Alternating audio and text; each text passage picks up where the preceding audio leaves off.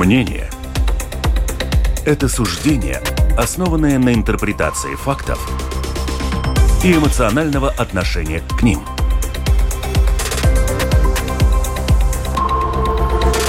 Открытый разговор с Ольгой Князевой на Латвийском радио 4.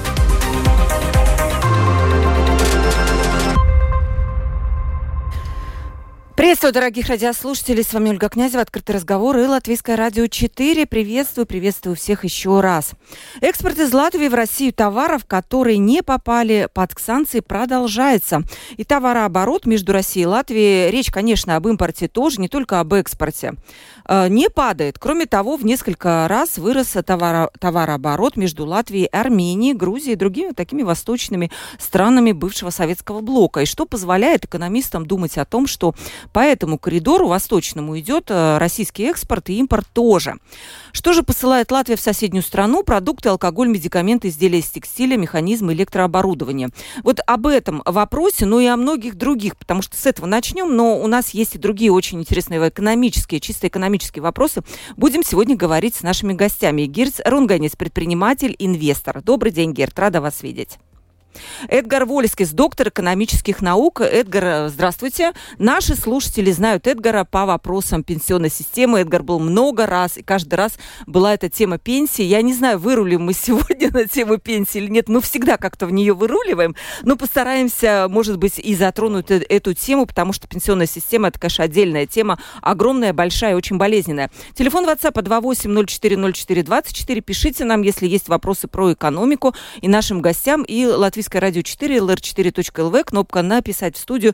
Пожалуйста, пишите и задавайте вопросы. Ну что с этим экспортом? Что делать? За пять месяцев э, э, экспорт алкоголя в России вырос на 165%.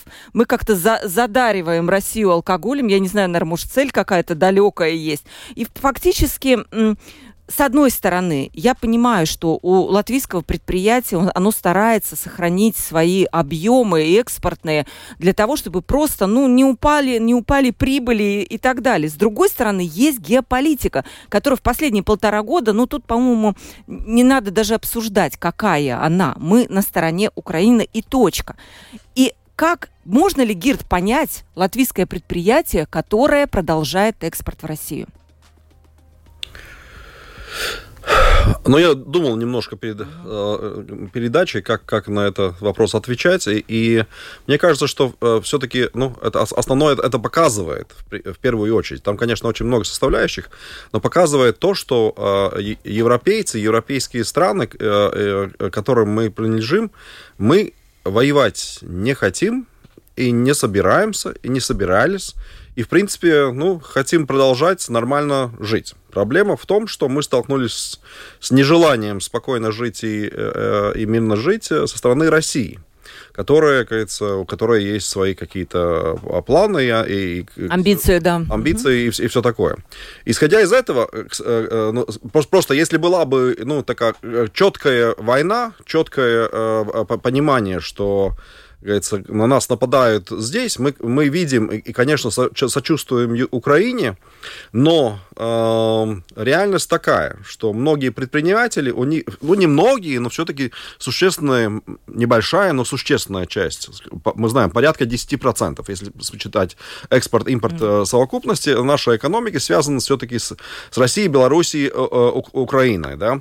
А российская и часть из всех европейских стран, Латвия единственная, где этот объем фактически вырос немножко, но вырос. В Эстонии э, остался почти таки, таким же, немножко упал, а у нас вырос. Но реальность э, такая, что есть предприниматели, особенно чем они ближе к э, восточной границе, да, у, которых бизнес построен во многом. Это две части, скажем так, э, э, предпринимателей. Одна это те, которые географически ближе, и у них вот там эта среда, и они занимались бизнесом, и они не могут перестроиться. У них меньше связей или нет вообще никаких бизнес-связей э, запад, западным, остальным, скажем, европейским рынком и так далее. А второе это транспортники.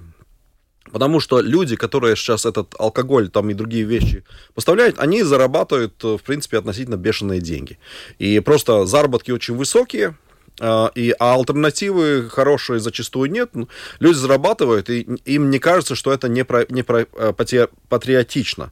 Да, потому, и эти товары, они же не, не, не, перест, ну, не, не делают какое-то преступление по отношению к санкциям. Это не санкционные грузы. Э, речь идет о том, что, что в целом санкции, конечно, соблюдаются, и тех, которые нарушают, там, покупают, не знаю, микросхемы в Америке и приправляют их Россию, тех ловят, а, не так быстро, наверное, и, и все объемлющие, как хотелось бы, но, а, но те, которые поставляют то, что поставлять можно, ну, мы видим, это здесь у, у границы. Мы, мы вроде бы понимаем, что, в принципе, э, ну, сегодня это Украина. Э, если Россия там добьется каких-то успехов, то завтра это может быть Латвия, да, э, и Прибалтика. И это, но, но в то же самое время, ну, по, кажется, пока гром не грянет, мужик не перекрестится. Не, не перекрестится. И люди продолжают торговать. Но я это так понимаю. То есть вы как предприниматель как предприниматель, вполне себе понимаете этих э, людей, которые... Не, ну, например, я предприниматель, у меня есть э, там в портфеле э, ну, совладелец компании, мы решали эти вопросы. У нас были небольшие поставки в Россию, что делать? Идет там интерес, можем поставлять. Но это, конечно, не, не, не что, что-то такое, что э, связано с военной деятельностью. Но мы кажется, подумали и решили, что мы не хотим этим заниматься, и, э, и, и, и, и все. Пере... Но другие люди, очевидно, кажется, принимают решение по-другому. Эдгар, у нас сидел э, господин Киров Липман, который которому принадлежит Гриндекс. Это было год назад примерно. Я тоже спросила, вы прекратили свои поставки в Россию? У них там даже представительство. Он сказал, нет, а при, а при чем тут я? Я вообще не понимаю, почему я это должен делать. Я говорю, ну как, надо ли объяснять, да, почему? И он сказал, нет, я не хочу ввязываться в политику, мое дело чистая экономика. Вот такое возможность сегодня полностью абстрагироваться от того, что происходит в мире, и, в общем-то, ну, говорить, что я тут ни при чем. Это такой философский вопрос, я понимаю. Наверное, сказать я тут ни при чем было бы неправильно. Но в то же самое время Дирц затронул, наверное, два очень важных э, момента. Первое – это переструктуризация бизнеса. Да, то есть даже такому предприятию, как Гриндекс, а, с учетом там, экспортной э, структуры, э, перепрофилировать и денежные потоки в бизнес, который существовал уже несколько лет за один или полтора года, полностью сказать «нет, я не буду», ну, это почти невозможно. Это раз момент. Второй момент очень важный был затронут в отношении санкций. Латвии на сегодняшний день есть как бы ЕС принятое санкционное ограничение, которым отслеживают очень тщательно банки. Есть законодательство, которое латвийские предприятия должны отслеживать, соответственно. И, то есть, предприниматель должен понимать, что он в эту секунду берет соответствующий риск. Если он поставляет какой-то груз туда, соответственно, ему надо понимать, что он должен понимать, получить деньги за, за эти отгруженные товары. И в этот момент, в этот момент, когда вы отгружаете товары, и потом с вами будет происходить расчет, вы должны понимать, что банки, банки на сегодняшний день очень тщательно отслеживают каждый доллар, евро, который проходит через счета. И плюс еще вы берете тот риск, что эти деньги до вас не дойдут, получается, исходя из тех санкционных ограничений, которые ложатся на банк. И то есть вот эта вот модель переструктуризации, который был затронут, mm-hmm. он не такой простой. И люди, которые работают, то есть с той стороны если я говорю, хорошо, я сегодня останов... Э, приостанавливаю вот эту деятельность, я тогда должен понять, а чем я замещу это? И тогда, если Западная Европа говорит, давайте прекращать работу там, с Россией, а, с теми предприятиями, которые не санкционные, чистые. Mm-hmm. То же самое, что нам взамен могут дать? Или там руководство нашего государства, или ЕС, как нам получить замещение экспорта в этот момент. Потому что я должен понимать, я должен людям выплатить mm-hmm. зарплату, я должен рассчитаться с поставщиками, теми же самыми западными, возможно, поставщиками откуда я деньги возьму. И то есть это процесс, который не за один день происходит. И вопрос самый важный в этот момент, вы должны отслеживать очень тщательно, с кем вы работаете и какие риски вы на себя берете. Да, некоторые банки вообще в принципе отказываются они, любые риски брать, которые связаны там, маячит слово Россия, они сразу просто перекрывают все, потому что ну, Латвия слишком маленькая, для них это речь о крупных э, банках. Плюс еще есть э, так называемый корс-счета да, так сказать, угу. который банк на сегодняшний день Латвии способен еще обслуживать какие-то платежи с Востока. Ну, их осталось на, на руках. Сразу же пришел вопрос, еще раз напомню, телефон WhatsApp 28040424. Так если у нас до сих пор продолжается товарный оборот с Россией, может быть, мы зря отказались от российского газа, чем это отличается? Вопрос экспертам. Гирт, наверное, да. То есть мы, мы перепроферировали и наш энергетический рынок. Так э, человек не видит разницы, наш слушатель. Какая разница, товары поставлять или газ принимать? Не, ну разница э, э, э, есть в том, на мой взгляд, что, во-первых, ну, касательно энергии, Европа принимала э, какие-то решения, хотя она не, при, не принимала решения касательно э, российского газа, Россия сама, в принципе, решила, кажется, прекратить доставки газа, чтобы сделать давление на, Европу, которое не сработало. В принципе, по отношению к прибалтийским странам так, такое давление не было. Прибалтийские страны, сами отказались от использования.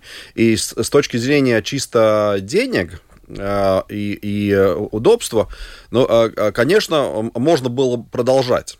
И, в принципе, конечно, есть информация, что э, Латвия из газа, э, которая, э, ну, говорится, хотя там э, эти э, участие Газпрома каким-то образом лимитировано и так далее, э, они не могут голосовать, но, в принципе, влияние очень высокое в реальности и они продолжают вся, находить всякие пути и возможности, э, ну, как это, это, это, говорится, принципиальную установку возможно обходить. Но... То есть, подожди, Гирт, э, вы намекаете на то, что в Латвию все-таки поступает российский газ, просто какими-то Нет, это не работает. Путями. Например, тот же самый сжиженный газ тоже можно купить в небольших да. объемах э, у, у, у России и так далее. То есть они продолжают работать, в принципе, поскольку угу. они, фактически структура «Газпрома» э, опосредственно, они продолжают по возможности работать, конечно, потому что они ну, часть этой системы фактически. Но, но дело в том, что с точки зрения именно прибалтийских стран энергетическая связь и зависимость от нашего, от, от страны, которая недоброжелательна к нам, она не, Россия не хочет торговать. Но это, я это говорю давно. Реальность такая. Заниматься бизнесом с Россией, к сожалению, ну, долгосрочным бизнесом, мы заинтересованы, потому что у нас большая граница. И, и ну, говорится, не торговать с Россией, Россией э, накладно, в принципе, теоретически. Но если Россия не хочет, наоборот, все время пытается подорвать наше общество, нашу экономику, все остальное, нам надо отказаться, это будет дороже, мы за это платим, но нет другого выхода, потому что брать а, а, от нашего врага в принципе, зависеть от нашего врага, это чревато последствиями. В этом проблема. Проблема в России. Да? да, Герт это все время говорил, это правда, потому что мы очень много лет общаемся, и да, это была его установка. Эдгар, вы согласны с этим, что действительно надо сокращать это влияние, потому что, с одной стороны, мы были очень сильно связаны с деньгами, вот этой энергетической зависимостью, и мы в конечном итоге и пострадали да, потому что сейчас, наверное, я думаю, большая инфляция в Латвии и в Балтии в основном по этим причинам Россия, ой, Европа все-таки не была так сильно зависима от России.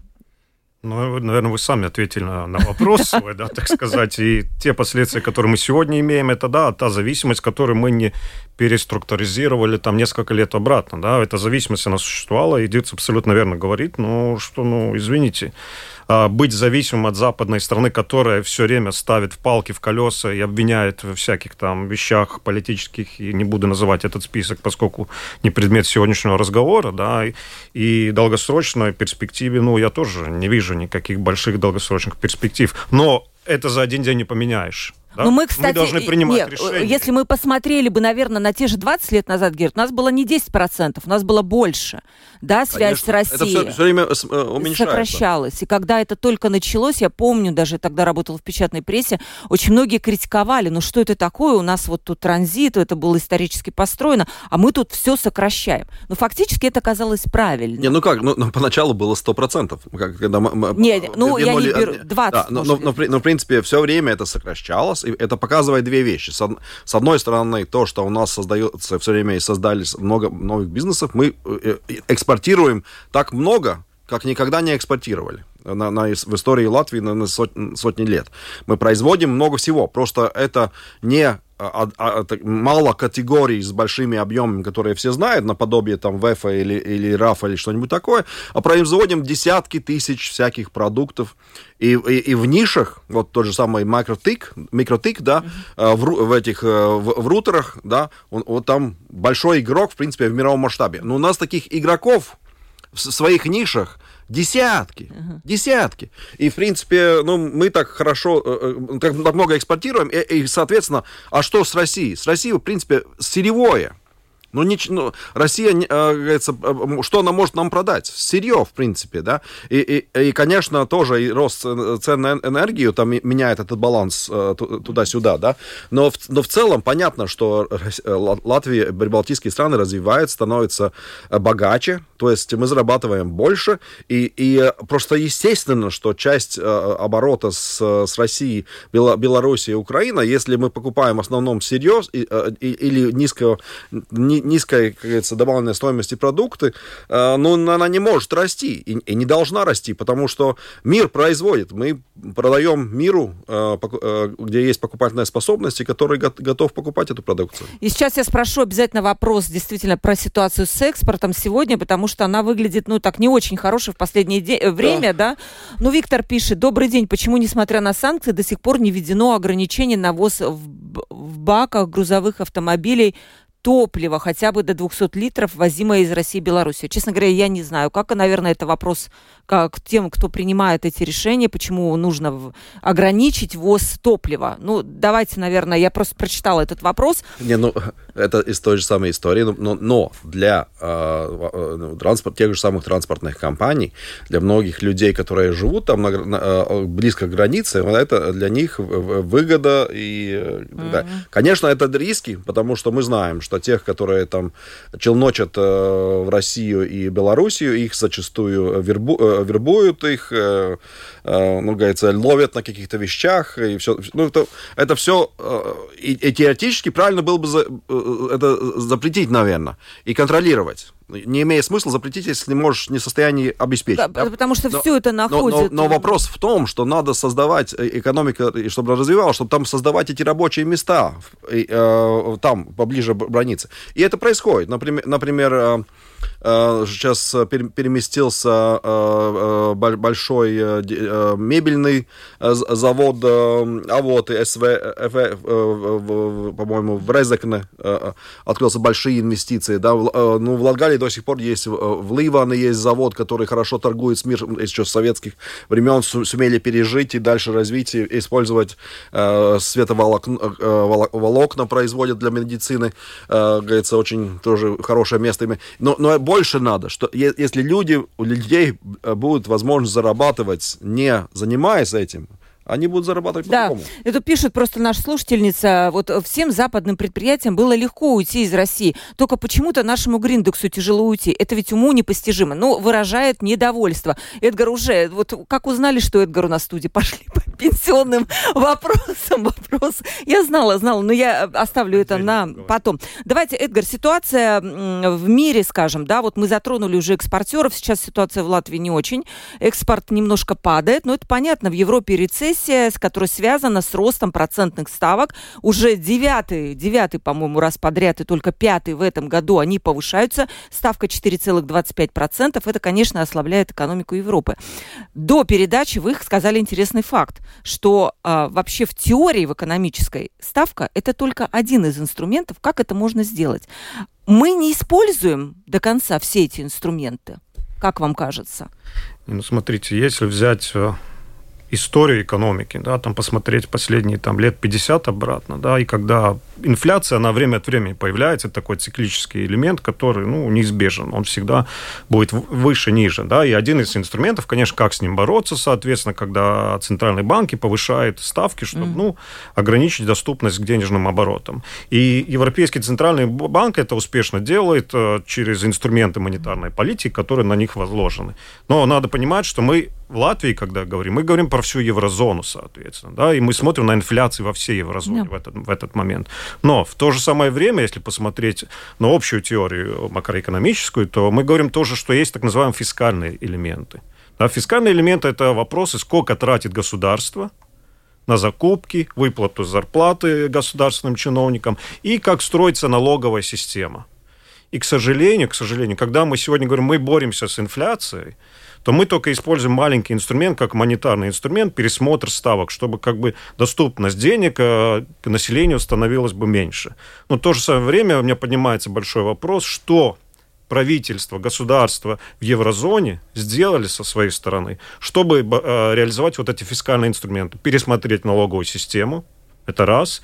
Два, два как затормозить экономику с точки зрения, возможно, государственных будущих и существующих закупок, чтобы все-таки начинать тормозить тоже инфляцию с этого инструмента. Потому что вы не можете тормозить инфляцию только с монетарными инструментами. Mm.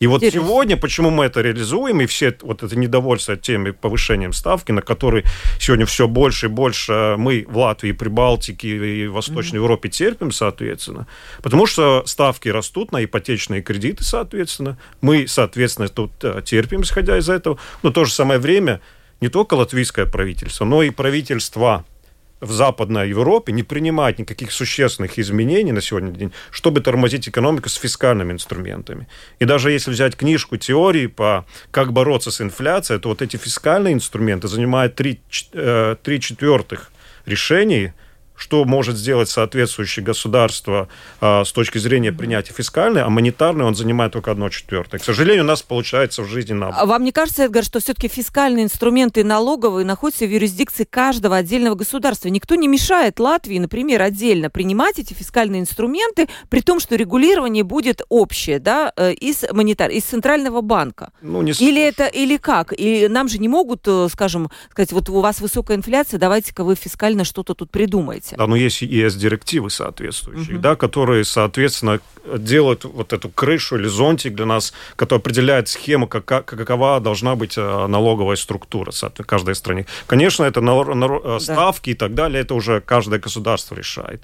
Но как строится структура налоговая, структура, да, потому что есть прямые, а, косвенные налоги, соответственно, и вот как регулировать на все, с точки зрения еврозоны, тут уже как бы э, со стороны ЕС э, это уже могут начинать решать, чтобы давать указания национальным правительствам, какие уже решения в дальнейшем. Пока этого принимать. нету, да? Есть не слышали. Потому что вчера, вчера я слышал, что есть некая рабочая группа в Министерстве финансов, которая будет работать над реформацией налоговой системы. А, это, это у меня есть вопрос. И что думаете, убивают ли высокие ставки европейскую экономику? Германия в рецессии, 20, по-моему, стран Европы находится сейчас э, в экономическом росте э, либо ноль, либо это где-то чуть-чуть плюс, либо чуть-чуть минус. Ну, конечно, они э, э, действуют отрицательно. Э, но проблема в том, продолжает то, что Эдгарс говорил, что как, как Юнкерс, предыдущий президент Европарламента, говорил, что политики знают, что, должны, что надо делать, но не знают, как после этого вы, вы, выбираться или переизбраться. И поэтому политику реализует ЭЦБ, Центральный банк Европы, которого не избирают избиратели в принципе. Э, и куда вроде бы, ну, говорится, профессионал, профессионал должны заниматься этим э, делом, в конце концов, да.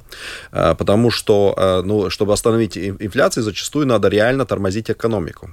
А это приведет неизбежно к э, росту безработицы. А, эти безработные будут голосовать. Не только безработиц, но и, загубят э, предпринимателей, и, говорится, банкротство и все остальное. Так что понятно, почему это переместилось, как говорится, на, э, на ставки. Но в реальности надо делать... Э, а, но что делать? Э, ну, я могу только добавить то, что помимо ставок и нынешней ситуации, конечно, то, что пришлось очень резко быстро уходить из российской относительно дешевой энергии, которая долгосрочно, мы знаем, Россия, Россия развивала и Европа эти отношения порядка 50 лет или даже больше. Э, э, и, в принципе, европейская экономика зачастую была построена на том, что э, стабильность этой энергии и относительная дешевизна. И вся система на это была построена.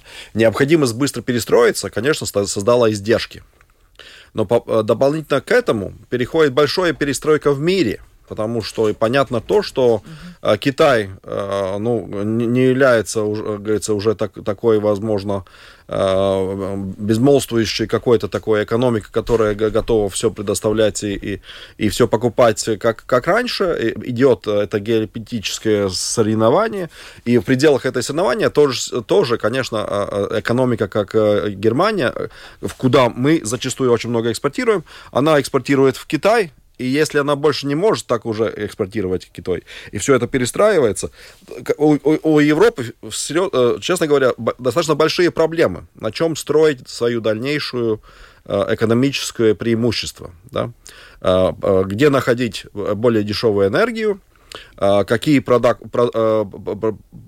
что производить, потому что э, если мы не можем полагаться на микросхемы и все остальное, что надо больше и больше сделать здесь, э, а, автомобильное строение, строительство меняется, где у нас большое преимущество, и в этом в новом автомобилестроении с, с этими батареями и всем остальным мы не находимся в самой лучшей позиции, ну и так далее. Там много вопросов, по которым оказывается, что мы не там, где мы хотели бы быть, Европа в целом.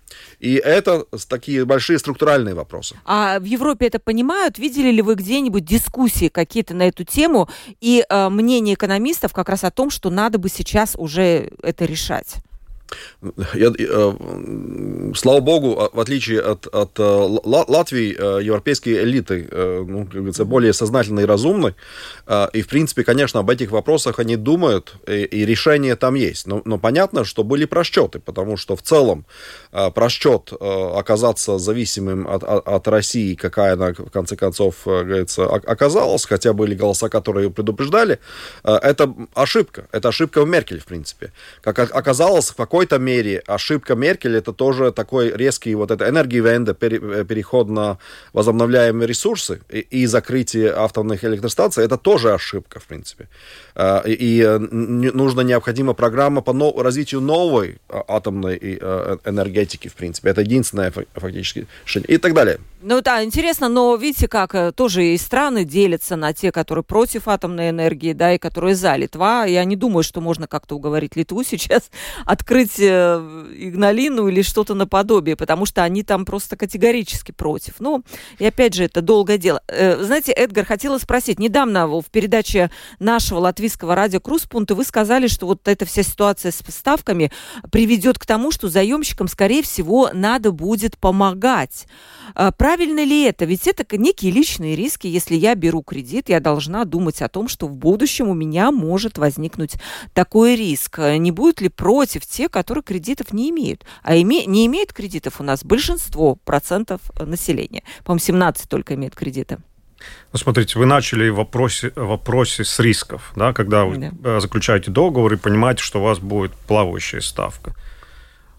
Но я не думаю, э, что кто-нибудь, кто-нибудь при подписании такого договора мог э, понять, что ставка вырастет настолько существенно. Да? Что если она там менялась бы там на один-полтора кредитных пунктов, то мы все осознаем, что этот риск мы можем управлять, соответственно. Но, но, насколько она существенно выросла, да, ну, никто из нас не, не мог это предположить. В этот момент, почему я говорил про эту помощь, если вспомните, что я раньше говорю, потому что если мы боремся с инфляцией, конечная цель то, что сегодня государство и там регулятор, Центробанк борется с инфляцией, соответственно, то мы не можем бороться только вот с этим монетарным инструментом и повышение ставки.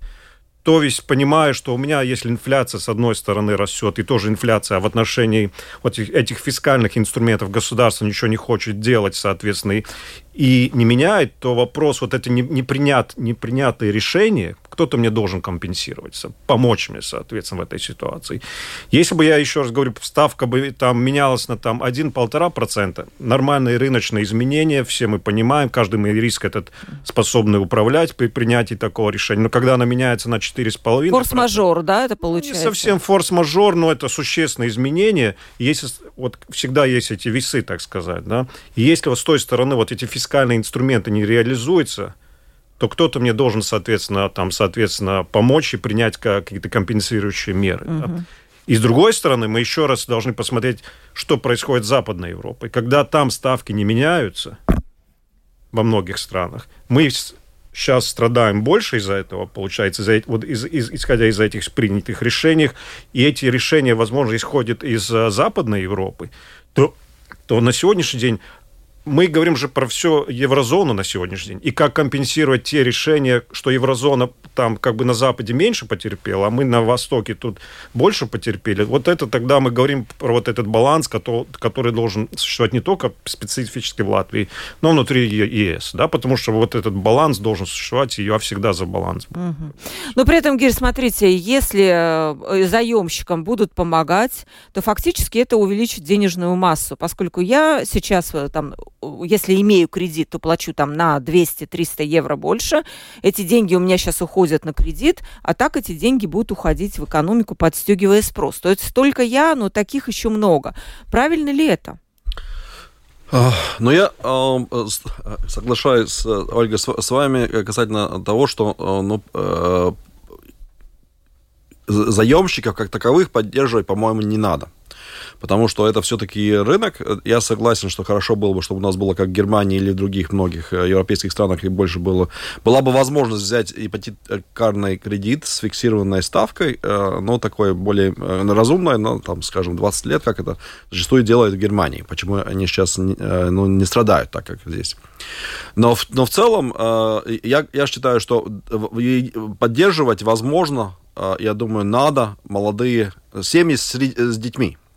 Надо поддержать тех, у, которых есть э, семьи mm. с детьми. Которые через Алтум, возможно, да, там формируют? Ну, не знаю, каким образом, это мех... вопрос механизма и на...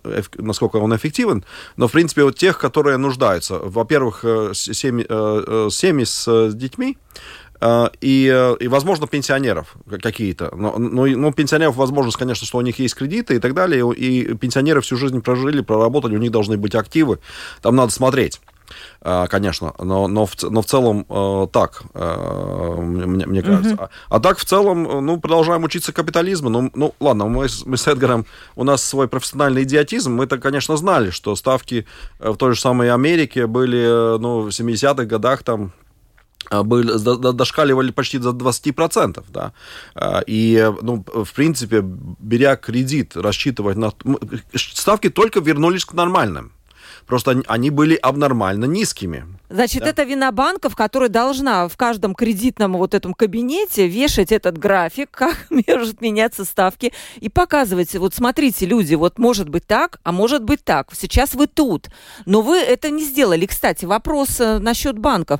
Все понятно, сейчас эту лишнюю денежную массу забирают себе банки, и у банков прибыль большие, большая, пишет наш слушатель. Может быть, тогда пускай они платят какой-то налог дополнительный обязаны, поскольку они оказались в более выигрышной ситуации, чем заемщики. Ну, была такая идея, да, налог на сверхприбыль банков. Что вы по этому, коротко, если да, потому что у нас еще ну, Нет? Я не поддерживаю эту идею. Если Нет? Вкратце, потому что, ну, это, ну, такое крат краткосрочное решение, которое, ну, особенно ничего не решит.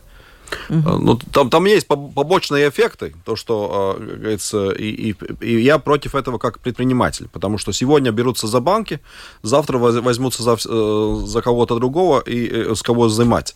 И, идея, что надо с кого-то больше взять, если он больше заработал, ну, это Неправильно, так, да? Это так не должно работать. Конечно, есть практика в мире, что если ну, кто-то получает одноразовый, незаслуженный, условно, прибыль, но я думаю, что тут очень осторожно, и Литва на данный момент, которая приняла это решение, по-моему, стрельнула себе в ногу э, все-таки в целом. И, и э, я, я думаю, что это ну, популярно, но, но именно поэтому и популярно, что это легко, но неправильно. Угу. Ну, посмотрим. Эта идея, по крайней мере, я видела план налоговой реформы, который обсуждается... А, нет, вру. План трансформации экономики я прочитала в Министерстве экономики. Там этот пункт есть.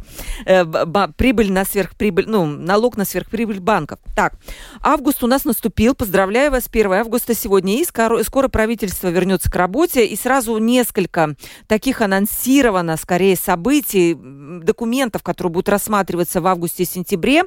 У нас были по всем практически уже передачи. Наценки в магазинах. Сейчас с ними будут разбираться. Дидзи Шмидц, он настроен решительно. Наценки в аптечных сетях. С ними будут разбираться. Готов готовится реформа школ, реформа больниц, уже приступили к реформированию налоговой системы. Выглядит ли это так, Эдгар, что идет речь об обещанном трансформировании экономики? Не, ну мне немножко как бы забавно было, что вы прочитали, что там названный министр будет бороться с наценками. Да, ну, это, ну, он, он нашу, обещался, да. Да, это напоминает нашу жизнь более чем 30 лет обратно, или на Востоке, когда там есть товары, как, на которые ограниченные маржа, и должна торговаться определенные товары при определенной марже. Ну, это, ну, какая-то, это, ну, никакая не трансформация, да. Что нужно трансформировать, да, это которые серьезные тематики, за которые нужно браться государству. Да, конечно, налоговую систему, возможно, нужно пересмотреть, как бы я уже сам про это говорил, соответственно, определенные фискальные инструменты, чтобы реализовать это, потом отзовется на инфляционные показатели, развитие, не развитие экономики, это другой вопрос. Но такие вопросы, как реформация, конечно, системы а, здравоохранения и образования, это те темы, за которые нужно серьезно взяться. Потому что, по сути, это будущее наше развитие нашего благосостояния нашего народа. Потому что если мы ставим перед собой цель пополнить бюджет до определенного уровня и, и выполнить определенные макроэкономические показатели, которые нам латвийский банк а, там раз там uh-huh. квартал отчитывает и говорит, вот наши прогнозы мы выполним и скажем, что все, все это хорошо, то для меня всегда было, когда я говорю про экономическое развитие, насколько благосостояние нашего латвийского латвийских жителей улучшится по определенным показателям в будущие пять лет. И самый важный момент – это, получается, вопрос здравоохранения и образования. И за этим еще такой вопрос, как стоит, где уже сейчас предприниматели говорят, это вопрос миграции. Да, то, что мы, я, когда по свои да. пенсионные вопросы говорил, всегда говорил, что как вам нравится, не нравится, Латвии нужно как минимум дополнительная рабочая сила, 100 тысяч. В раб... Твиттере я так много видела критики этого. Сказали, 250 тысяч наших соотечественников, они за границей, верните ну, их. Не нужно нам... Э, мы не способны им ничего предложить, да, ну как верните. Но в то же самое время рыночная экономика, что сегодня показывает? Выйдите на улицу, уже полная улицы, э, люди, которые работают на доставке угу. и так далее, они, они уже приехали. Они сами по себе приехали, и их еще больше приедется. И если мы это не будем контролировать и не, не сделаем систему, чтобы их интегрировать в налоговую систему, ну, да, рынок э... сам по себе это сделает. То есть вот, вот это эти три вещи, это будет серьезная реформация, трансформация экономики. Угу. Потому что мы говорим, как нам жить лучше, а не как заполнить государственный бюджет. Вот, э, Гирт, смотрите, Эдгар, он сказал по то, что нужно реформировать систему медицины и школ. Сейчас идет, как я вижу, система реформир... реформа больниц и школ, все идет к тому, чтобы сельская местность, в общем-то, э, избавлялась от этой инфраструктуры. Ну, не просто потому, что нам чего-то хочется там закрыть, там просто мало людей. Десять лет назад наше интервью с вами. Гирт Рунганис, село – это наш камень на шее. И там э, давно уже нужно все сократить. Вы до сих пор так считаете? В принципе, да. Ну, вопрос терминологии, э, э, насколько будоражить, э, говорится, воображение, воображение людей. Но, в принципе, ну, вопрос, как тратить более эффективно и одновременно как больше зарабатывать. Но я концентрируюсь на том, как больше зарабатывать. И там та часть, которая говорит Эдгар, что, что больше зарабатывать, мы должны быть в состоянии создавать э, больше э, продуктов, услуг и приключений, которые можно дорого продавать э, миру. Да? С покупательной, с покупательной способностью. Да? А одновременно, если мы тратим то, что зарабатываем неэффективно, то это, ну, говорится, а как получается? Получается, что, например, медицинского оборудования у нас больше, э, если смотреть на, на, на одного, там, не знаю, тысячи или сколько там жителей, ну, на каждую, соответственно, больше, чем в Германии. И оно дороже, чем в Германии принципе. Но вопрос в том, что у нас огромная, прекрасная, но э, очень э, мало заселенная страна. А вопрос, а, ну что же зарабатывается там? Если мы посмотрим, то все-таки да, э, абсолютная масса денег зарабатывается в городах. Конечно, не только в Риге, не, не только в рижской агломерации, но там зарабатывается две трети всего, что здесь. А в остальное тоже в городах. Ну, там, в Валмере, в Даугавпилсе, в Лепа и так далее, в городах, в принципе. Конечно, есть сельское хозяйство, конечно, есть деревообработка, но мы, если посмотрим, это все меньше 10% собирается, да. Конечно, транзит, который проходит по этой территории в какой-то объем, но это тоже немного все. Да? А, и, соответственно, чтобы создавать это добавленную стоимость, эти дорогие продукты, нужно образован, более образованное, с, э, э, с вложением в науку, чтобы было ноу-хау, чтобы были идеи, чтобы были возможности, от, откуда это развивать, эти новые дорогие продукты, да, а, и, и чтобы ну, было качество жизни, и, и, и э, долголетие, и э, чтобы рабочее время мы не теряли на заболевания, все остальное, да. И, соответственно, это главная тема с, этой, с этой точки зрения. И если мы берем те деньги, которые мы зарабатываем, и разбазариваем их по всей территории, в принципе, мы, ну, ну, просто не, ну, если, если люди там не живут, и, и, почему они не живут? Потому что заработать не могут.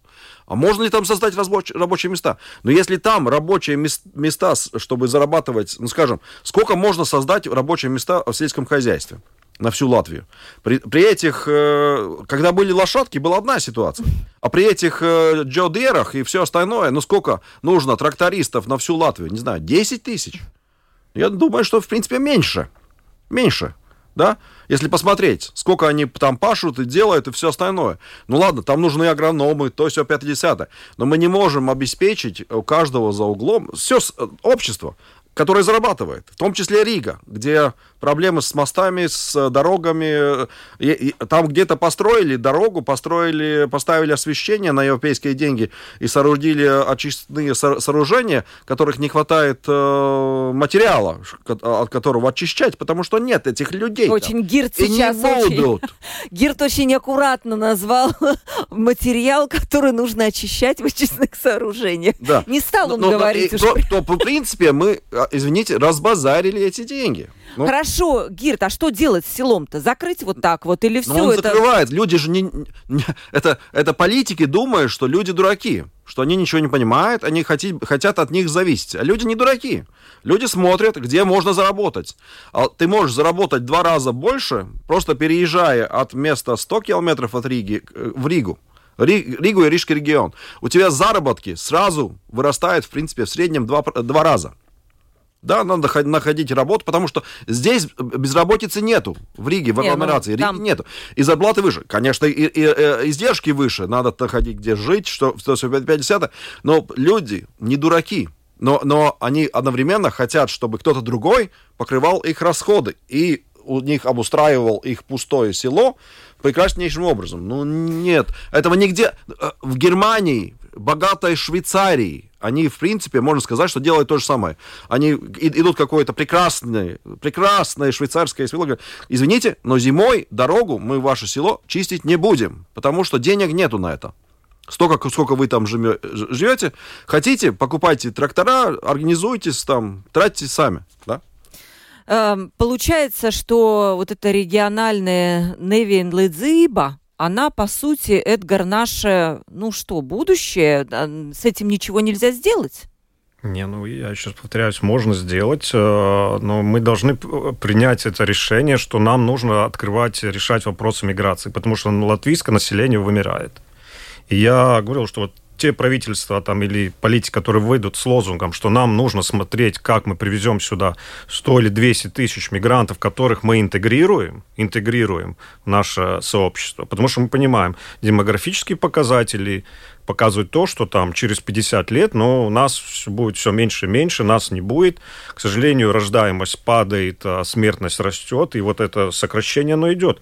И место как такового территория, она останется. Но чтобы вот то, что Дирт говорит, чтобы наполнить вот эту экономическую налоговую загруженность, чтобы мы было что тратить, нам нужны люди, соответственно. Потому что в конце концов мы не говорим про заполнение государственного бюджета. Мы говорим, что в конце концов мы и наши дети, и наши внуки жили лучшую жизнь. Вот это благосостояние народа. Вот про это мы должны думать. Ну, чтобы это заполнить, мы просто вот существующим демография мы не сможем заполнить. Просто, ну, на, вот э, показателю мы, мы, мы, как на латвийское население, вымираем. А я помню, как-то тоже, Гирд, было интервью у нас с вами давно. Вы сказали, что опыт какой-то страны показал, что вот эта иммиграция китайская, она не принесла э, никакой-то большой это, пользы. Это было, э, по-моему, э, в одной из восточноевропейских стран. Э, они просто образовали свою экономику, работали только с себя. Но, но Литва, я так понимаю, а, которая, ну, говорится, у нее было мало русскоязычных, она дала всем гражданство и так далее, у них там это маленькая часть, они более агрессивно э, интегрируют людей, да. Я так понимаю, что они в протяж... Э, уже на протяжении последних 20 лет, они, в принципе, достаточно много людей впускают из Белоруссии, и, в принципе, их, а, ну, ассимилируют. Uh-huh. Прекрасные, говорится, светлые, светловолосые, синеглазые прекрасный народ, э, говорится, и, и ну, надо с, с ними работать, ну, э, в принципе, образовывать, э, говорится, учить языку, приобщать к культуре и всем жить. Но гла- главное, чтобы, главное всем хорошо вместе жить и, и хорошо раб- работать, эту работу организовывать. И просто то, что говорил Эдгарс, люди все равно приезжают. Если мы, у нас уровень жизни растет, у нас уровень жизни растет. Нравится, не нравится, он растет. Он сейчас уже достаточно выше выше, и был э, и с 14 или, или уже там с какого года повышается, и он существенно выше, чем России, скажем, да, в среднем. про Россию никто и не говорит. Среднем. Но, э, и это продолжается. И, и чем выше продолжается, надо понимать, что весь остальной мир, большинство остального мира живет хуже. И они, конечно, притягиваются, и, и э, ну, они найдут путь э, сюда неизбежно. Но просто если мы не, это сами э, каким-то образом не прогнозируем, не организуем и не думаем, как это делать, они приедут, просто приедут не те, которых мы хотим, и будут заниматься не тем, чем мы хотим. И там очень много вопросов, потому что, с другой стороны, мы не хотим гетто. Мы не хотим гетто, потому что опыт, э, например, э, э, Голландии показывает. У них были в Индонезии большие колонии, у них очень много приехало. Если их расселять посреди всех остальных, они прекрасно учат язык, и ассимилируются. Ну, они остаются, кем они есть, но они сживаются и понимают всех. Как только устраиваешь гетто, получаешь проблемы. Они живут только между собой, язык, э, язык не знают, обычаи не знают, ничего не знают. Первое поколение работает, второе, второе поколение начинает э, искать себя и, и взрываться. Да. И тут я как раз сегодня была хорошая новость. А, Андрей Сбит, это глава, руководитель Конфедерации работодателей, он призвал как раз шире открыть рынок труда, чтобы мы, предприниматели, это я его цитирую, могли быстрее и легче приглашать, приглашать и завозить рабочую силу. В то же время мы должны нести ответственность за их отъезд домой, и должно быть ограничение по времени. Министерство экономики с этим совсем делом согласилось и сказало, что да, они будут думать. У нас остался все-таки вопрос, Эдгар, ну, две минуты про пенсии, да. Олег спрашивает, «А, Добрый день. Вопрос к уважаемым гостям. Почему наши банки заявляют о сверхприбылях, в то же время заявляют, что пенсионные фонды идут э, в минус? Как такое может быть, что те зарабатывают, но при этом мы, которые вложили деньги в пенсионные фонды, мы теряем эти деньги? Почему пенсионные фонды не отдают тому, кто может заработать, а не банкам, которые это сделать не могут? Это же просто обман пенсионеров, пишет Олег. Ну, такое очень сильное заявление.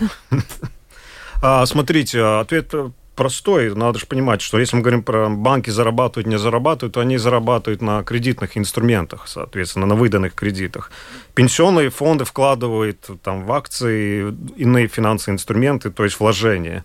Да, есть, э, мы много раз говорили, что вот есть эти изменения на рынке, когда падает там стоимость акций, соответственно, и на какое-то время меняется стоимость наших пенсионных планов. Но это не говорит о наших еще будущих пенсиях. Да. Вопрос в том, что, конечно, есть другие вопросы, там, которые связаны с комиссиями и так далее, которые съедают наши будущие пенсии. Но говорить, что сейчас пенсионные планы из-за этого там страдает и наша пенсия падает, ну это ну нельзя так с одной стороны заявить, да. Это более такой разговор, ну, который, ну, ну не, но на самом деле какая-то какое-то зерно здесь есть, если, скажем, пенсионные планы в минусе, но банки хотя бы могли не брать комиссию, да, за управление этими фондами, может быть, они плохо управляли, поэтому они не заработали свою комиссию. В этом есть некий момент для хотя бы дискуссии, да. Комиссия это всегда широкий вопрос, и я всегда еще оставался при мнении, что в Латвии до сих пор очень высокие до сих пор, хотя... комиссии, до сих пор, если сравнить с средним западной или США, Западная Европа и США у нас Хотя, помните, существенно выше. До, при того, как пришел индекс, у нас комиссия была, по-моему, раза в три еще выше. Пришел индекс на второй уровень пенсии, и вот они так зашевелили этот рынок, и это все упало. Но сейчас комиссия, да, там очень жалуются многие, что эм, высока. Но не спросила я много вопросов. Мне вот интересно было узнать, что лично вы ждете от трансформирования экономики, которую у нас объявили приоритетом, что должно измениться принципиально, чтобы таких компаний, как упомянутые Гир, Гир там, э, Микротыкл, стало там не одна, а 50. Но мы не успеем, это большая тема. Я надеюсь, что мы, когда получим уже план трансформации экономики и план налоговых изменений, можем еще раз собраться, его обсудить уже очень-очень предметно. Первый пункт, второй, третий, и вот это вот все обобщить. Да.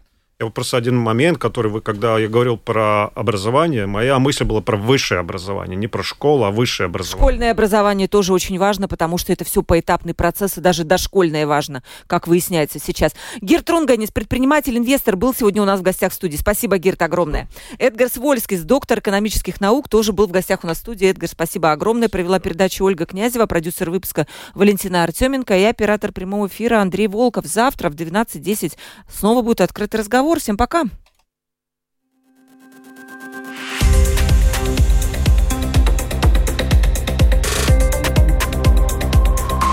Открытый разговор. Площадка для обмена мнениями по самым важным темам –